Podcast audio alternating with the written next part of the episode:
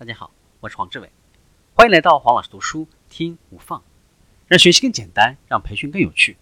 我们继续分享心智成长，学会暂停，然后赋予自己一个新的身份。如果焦虑和负面想法的来电号码会出现在心灵之眼的屏幕当中，告诉你我不可靠，也不是真的，我们很夸张，或者更切题的。这是膝跳反射，等一下就消失了，那么人生就会轻松一些。好消息就是，你无需阻止焦虑或者负面想法的来电，你只需要知道如何应对这些声音就可以了。重贴标签就是针对他们设定的来电号码，只要知道我们是在和谁通话，每一个人都可以比最初的自己呢更加的明智。你无法决定来电的是谁，但是你可以决定在挂掉电话之前要花多长的时间和他们通话。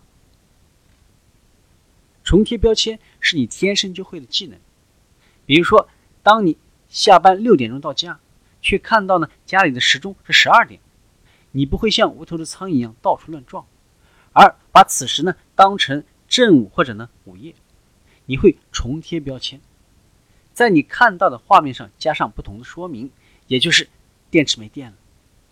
现在可以把这一套技巧用在自己的身上，不是失能，而是失眠；不是无能，而是新手。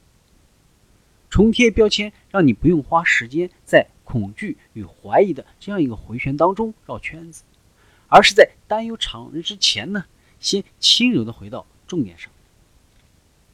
重贴标签不会让焦虑消失。至少不会立刻消失，但是借着改变你对这些想法的反应，会改变它们的重要性。如果焦虑不会让你心里的警报铃声的大作，你就不需要困在其中，或者呢花心思去思考。你无需阻止焦虑的声音，也可以透彻的去思考。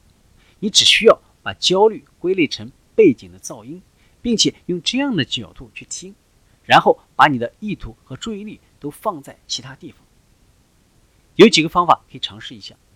第一个，给焦虑起个名字，例如那个完美主义者、存在主义先生等等。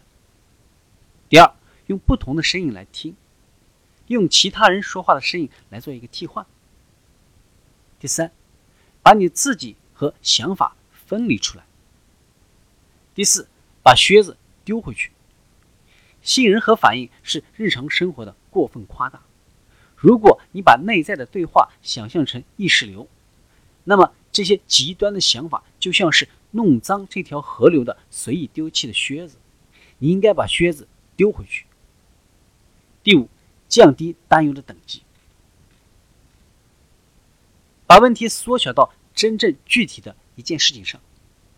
我们要学会把事实从焦虑当中分离出来，缩小恐惧。以下的方法呢，可能会对你有所帮助。第一个，从如果发生这种事该怎么办，到实际上发生了什么事，再到还有什么事。第二个，对抗如果不是全部就一无所有的这样一种思维。第三，将叙述转变成问题，例如，将我们什么事都做不好变成我真的觉得自己什么事都做不好吗？第四。为了收缩而开放，例如说自己是最糟糕的，可以缩短未来的焦虑时刻。第五，不要让焦虑从一件事跳到另一件事上，而是一个一个对付。第六个，抛弃绝对性的说法。第七个，回到独立事件上。